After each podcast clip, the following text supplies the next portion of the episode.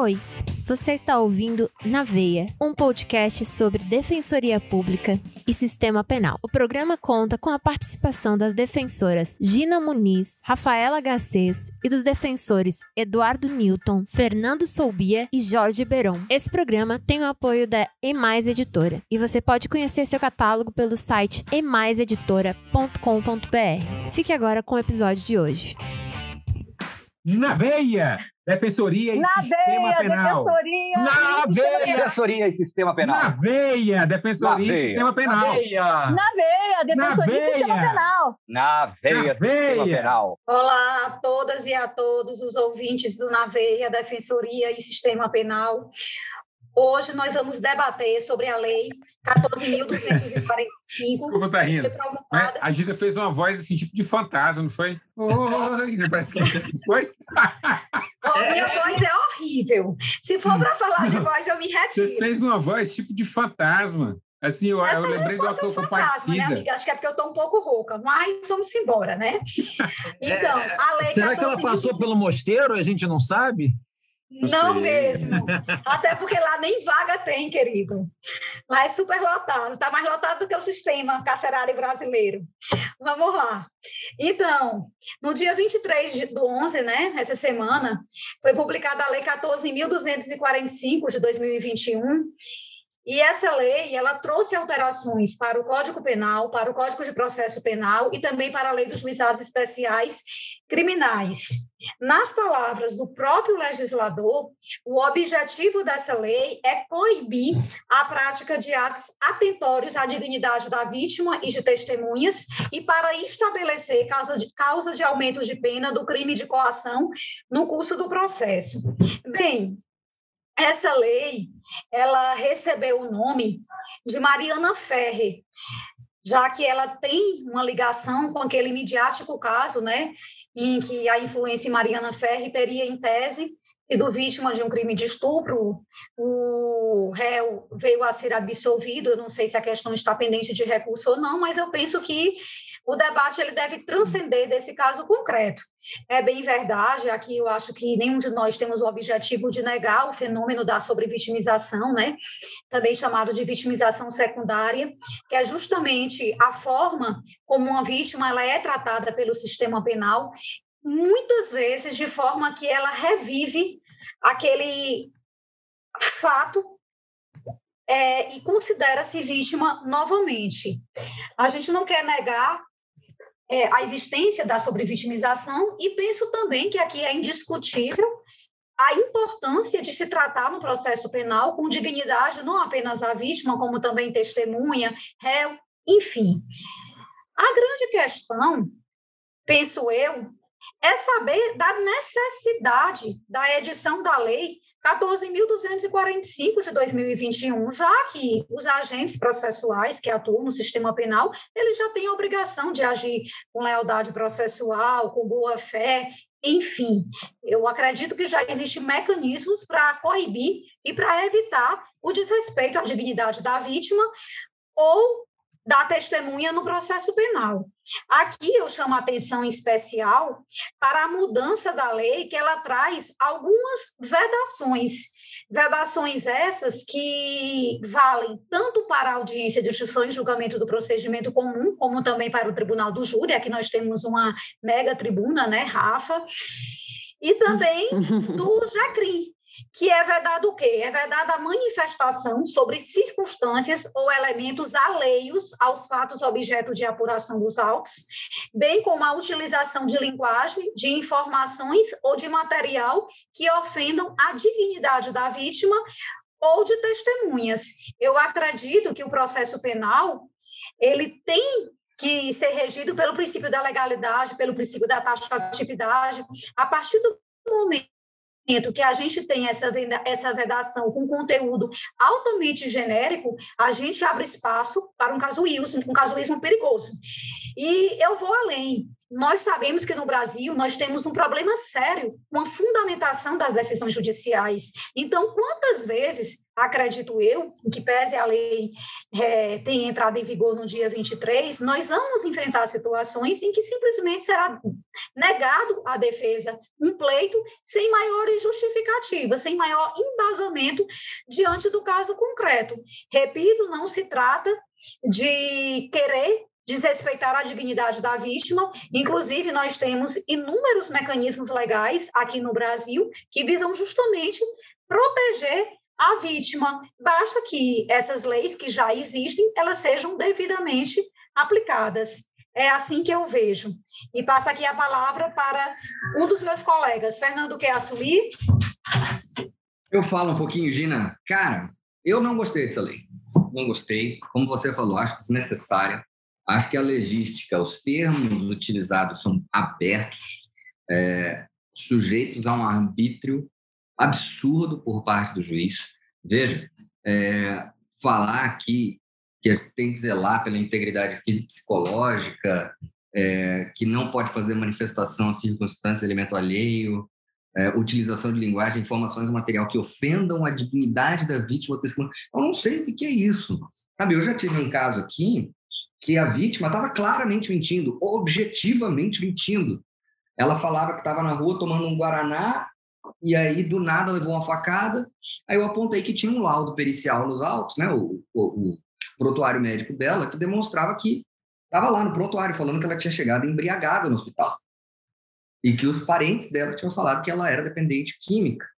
Então eu questionei aquilo. Quando você vê que a vítima está mentindo, algum motivo para mentir ela tem. Então você vai cutucando. E nesse caso específico, o juiz fez questão de pontuar na sentença, que foi logo após o caso da Mariana Ferrer, e é um juiz meio midiático aqui do Mato Grosso, então ele fez questão de pontuar na sentença o repúdio às manifestações da Defensoria Pública. Aí, no meu recurso, como eu tinha feito uma manifestação perfeitamente racional e motivada, eu fiz questão de pedir a riscadura daquele capítulo da sentença. Mas é, é absolutamente leviana essa forma de tratar, como o Niels Christ, né? o Niels Christ fala que tem a vítima ideal é, para chamar a atenção, para trazer a atenção da sociedade a certos problemas, porque escrotização de vítima, testemunha e réu a gente vê diariamente, mas quando é o esgulepado nosso de cada dia, o sistema não está nem aí, passa por cima, não tem problema. Agora, quando foi a blogueira branca, rica, que passou por esse tipo de constrangimento, em menos de seis meses, um ano, a gente tem uma lei é, absolutamente simbólica, mal redigida, que tem tendência de causar constrangimentos imensos durante a nossa prática. E, diga-se de passagem, nós não temos mais é, foro privilegiado. Então, é, dependendo da treta, vai ter um monte de defensor e advogado por aí respondendo criminalmente por conta de uma lei mal redigida. Enfim, eu acho que tinha melhores formas de se fazer isso, acho que a vítima merece sim uma tutela, mas não foi a forma adequada. É, eu, eu concordo com você, até porque eu já vi, é, assim, tratamentos absurdos com a vítima, e, e, mesmo eu estando como defensor do acusado, por exemplo, tive que intervir duas vezes, uma é, para pedir à secretaria da vara para que, quando intimasse a vítima, pedisse para a vítima ir para a secretaria e não para a sala de audiência, para não sentar na, na, na, no banco ao lado do acusado, né? que é um constrangimento para a vítima, até para o acusado também, mas mais para a vítima. Já tive que intervir numa audiência com um, o advogado fazendo perguntas mesmo ofensivas assim para a vítima, né? mesmo estando é, é, defendendo o Correio, por exemplo, mas isso não precisava de lei para esse tipo de intervenção. Não, precisa, não precisei de lei e não precisa hoje da lei para esse tipo de intervenção que é necessário é que os fóruns, vejam, o respeito à vítima é uma premissa do processo. Os fóruns precisam se adequar a isso. As, a logística das, dos cartórios, das varas, precisam ter esse conhecimento. O fluxograma Verão, precisa Verão. saber disso. Precisa de lei para isso. Verão, acho precisa que de lei para isso. Não, respeito, respeito a todas as pessoas, né? Sim, eu respeito a todas as pessoas. Precisa disso né? É compreender que, por exemplo, as testemunhas têm que estar incomunicáveis. Como é o fluxograma dos cartórios e das varas é, quando chegam as testemunhas antes é, da audiência para depor. Vão ficar todo mundo sentado no mesmo lugar conversando e ninguém está nem aí sobre o respeito ao processo penal. Isso está lá no processo há décadas e ninguém é, se preocupa com isso. Então não adianta a lei vir para falar isso, é uma lei midiática, né? É para dizer que está tendo alguma resposta, é aquela. É, é dizer que dá uma resposta sem alterar o mundo concreto, sem alterar a realidade fática. Lógico que a gente, como foi colocado aqui, não se concorda com o tratamento que foi é, tributado à moça, né, cujo o nome é, leva, leva a lei aí, é, e nos faz, nos remete a uma prática, isso até no artigo que escrevi com a Marcela Magalhães de Paula, remete a uma prática de 1600 e alguma coisa, né? O, processo da Artemise de Gentileste, que teve que provar que era inocente, passando pela tortura das sibilas, né? quebrando, quase quebrando a própria mão, a grande pintora que ela foi, para poder acreditar na palavra dela. Logicamente que a gente não, isso, não se concorda com isso mas soluções outras que poderiam ser apontadas. Por exemplo, dependendo da situação, da necessidade, né, a pessoa é, vítima de violência está é, tá lá nas 100 regras de Brasília, que ela é, está numa condição de vulnerabilidade. Né? As 100 regras de Brasília tratam sobre isso e colocam essa como uma situação de que a pessoa está é, é, numa situação de vulnerabilidade. A gente pode, por exemplo, é, equiparar essa solução de essa situação de vulnerabilidade com a situação de vulnerabilidade que está a criança ou adolescente, por exemplo. E aí a gente pode fazer uma aplicação analógica do Instituto da Escuta Especializada, o depoimento é, especial. Então, assim, pode ser requerido pelo advogado de defesa, é, é, do assistente de acusação, ou requerido pelo próprio Ministério Público, numa situação específica, um depoimento especial, quer dizer, um tratamento é, dependendo para que não haja revitimização. Mas a lei, assim, pelo conteúdo dela, não vejo assim uma necessidade é, é, para que alcançar aquele objetivo que ela busca, uma alteração tão, tão drástica. Pelo contrário, faz com que coloque em rota de colisão a, a plenitude da defesa no júri, a ampla defesa em qualquer processo e a possibilidade de se levantar tecnicamente argumentos necessários né, para a, a, a efetivação dessa ampla defesa e da plenitude da defesa. E aí? É... Olá, ouvintes. Hoje, time completo. Maravilha falar com vocês. É, eu acho que para vocês, homens, acaba sendo até mais espinhoso falar isso, porque vocês podem injustamente serem aí chamados de machistas, misóginos. É, eu acho importante que a Gina falou aqui, a, esse caso Mariana Ferre, quem leu a sentença viu o quanto que ela foi fundamentada, primeiro, ponto um, que não há menção ao estupro culposo, mas sim a possibilidade de um erro de tipo. Então, foi né, aquela coisa do manchetismo, né? a manchete falou de estupro culposo, mas não é isso que se trata a sentença. A sentença foi confirmada pelo TJ de Santa Catarina. Quem viu também a audiência completa falou que o desrespeito foi recíproco. Então, a gente não está dizendo aqui que está certo o desrespeito a nenhuma das partes, mas o respeito tem que ser recíproco e caberia ao juiz ali é, impor a urbanidade entre as partes. E ele, se em alguma medida, se não fez isso, o erro foi dele, não foi da lei, foi o erro na presidência, na condução do ato. Então, acho que esses pontos são relevantes.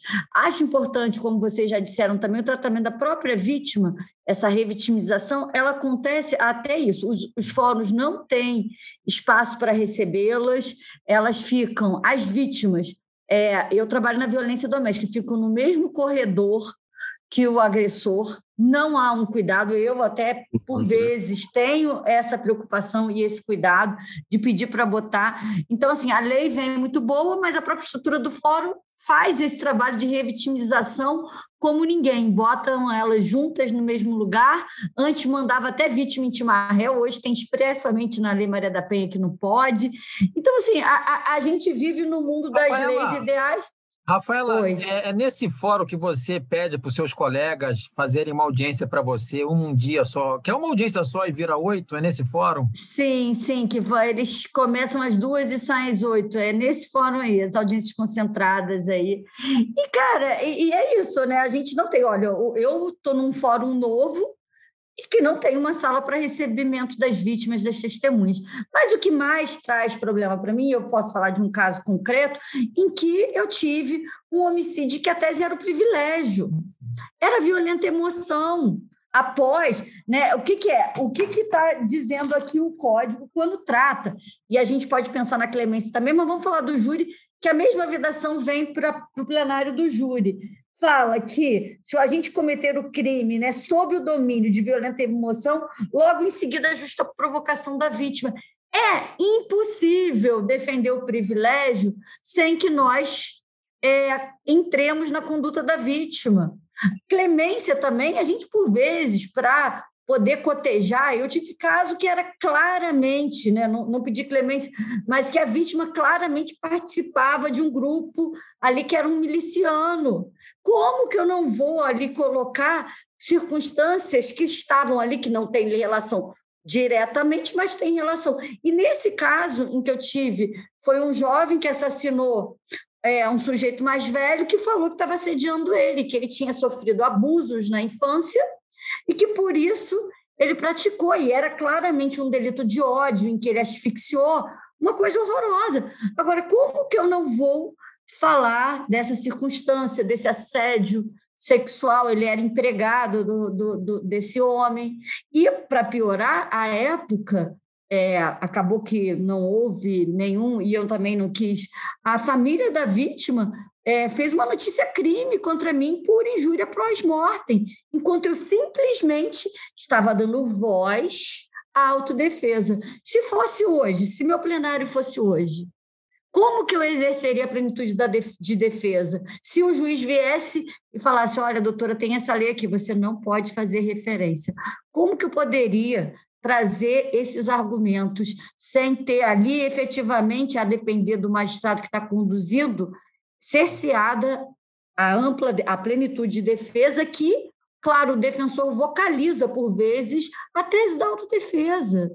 Então a gente volta sempre nesse problema, como teve a DPF da legítima defesa da honra, como tem isso, é tudo está vindo para criminalizar a defesa e também para é, reduzir um espectro que é constitucional, amplitude de defesa é constitucional. As leis elas têm que se adequar. E o bom senso vai regrar. Se houver excessos, é no caso a caso, não tem que ser uma lei genérica que vai aí sim é, permitir, como disseram aí, a discricionariedade. Então, assim, eu estou chocada, estou muito preocupada, acho que, por vezes, por ser mulher, eu acho que eu ainda tenho um pouco mais, entre aspas, de espaço, mas para vocês, homens, que vão para a tribuna, eu temo mesmo com a possibilidade de vocês serem responsabilizados. Se é um cara tipo o Eduardo aí, o monge, que já tem uma fama internacional de que não é um gentleman, o que, que vai acontecer com você, Eduardo? Me conte.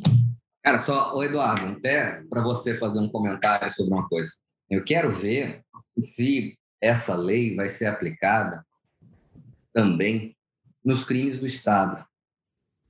Quando o Estado sai matando preto pobre na favela, quando o Estado mata em terra, que nem agora em São Gonçalo, se o Estado vai ser autorizado a falar que não passava de bandido, que isso, que aquilo, e neutralizar a vítima por completo.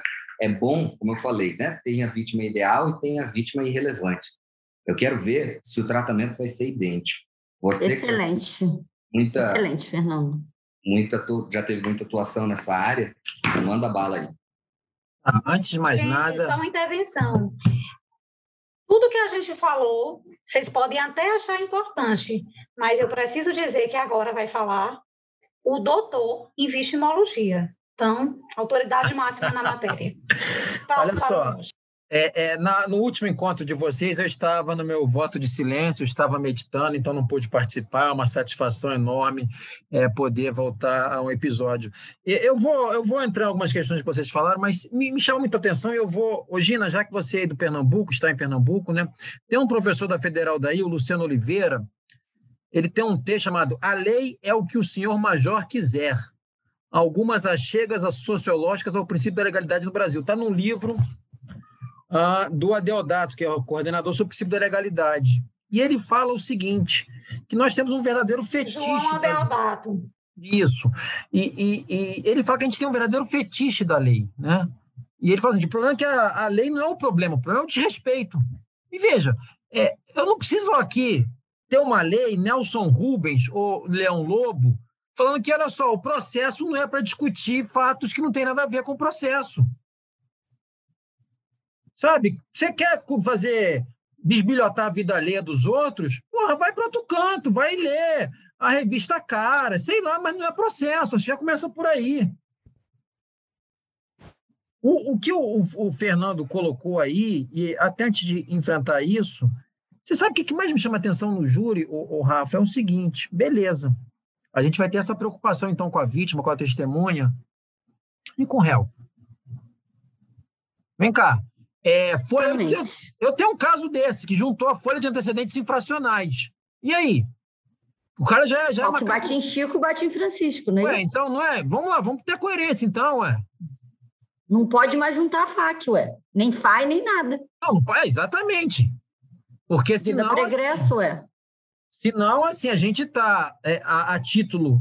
E vejam, essa lei ela sai de uma boa intenção, mas de boa intenção já diz o ditado: o inferno está cheio, né? Ela sai de uma boa intenção que é proteger a vítima, a testemunha, mas faz de uma maneira muito ruim sabe? Ela prejudica a defesa. E isso que o Fernando colocou nos crimes de Estado é, talvez seja a maior prova de que ela tem um, um espectro, ela tem um âmbito é, certo. Porque se fosse de fato um problema de lei, se fosse de fato uma preocupação de todos com as vítimas, não chegaria, por exemplo, o responsável pela comunicação social da Polícia Militar do Rio de Janeiro, e a Polícia Militar do Rio de Janeiro tem bons profissionais. A gente não tem que chegar aqui e falar também que ela é um lixo e tudo mais, não, mas tem bons. Mas não poderia o, assessor de imprensa falar o seguinte: olha, dos oito que morreram, sete tinham passagens. Veja, eles podiam ser ah, os piores criminosos nas suas facas, mas é isso, legitima a morte deles? Acho que não. Então, assim, esse era o meu recado. Aliás, já que a Gina falou internacional, Gina, eu vou deixar um recado especial para a minha colega e colega nossa, defensora Graziela Capone, que ela falou que eu estou com uma língua muito ferina aqui no podcast. Entendeu? Então, por isso que hoje eu estou mais calmo, nada ácido. Acho que me fez bem o meu voto de silêncio durante uma semana. Acho que esse é o meu recado. Não concordo com a lei, as intenções são boas, mas vejo mais problemas do que soluções. O Eduardo e Gina, a gente também fez né, um podcast do Eduardo, Faixa Verde, que a gente comentou o julgamento da Mariana Ferrer. Quem quiser ouvir também, fazer propaganda aqui do nosso amigo, do podcast dele, Faixa Verde, que é muito bom. Então, para complementar, vocês também vão ver os comentários que a gente fez ao julgamento. E aí vai ter uma perspectiva completa, né, gente? Beleza, acho que era isso, né? Perfeito. É isso, na veia! Manda na veia aí, Lampião. Cadê o Na Lampião? veia!